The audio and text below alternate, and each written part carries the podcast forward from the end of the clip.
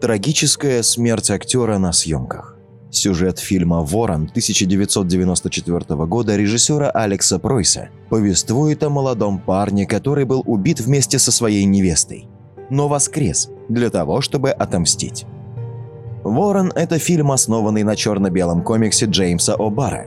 Автор комикса придумал свою жуткую историю после того, как его возлюбленная была убита пьяным водителем, когда переходила дорогу. Этот фильм все знают в первую очередь как посмертный фильм Брэндона Ли, сына Брюса Ли.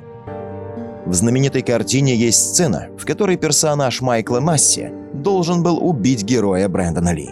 Для этого съемочная группа подготовила настоящий Магнум 44-го калибра и зарядила его холостыми патронами. Однако оказалось, что в стволе застряла заглушка. При подготовке реквизита ее не заметили.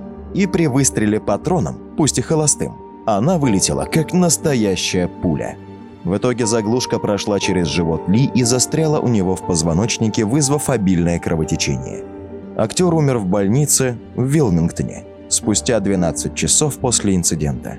Пленка с этими кадрами была уничтожена. И в фильм они не вошли.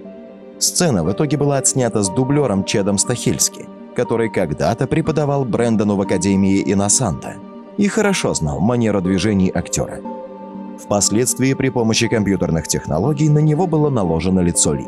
Все оставшиеся эпизоды также создавались при помощи графики и Стахельски.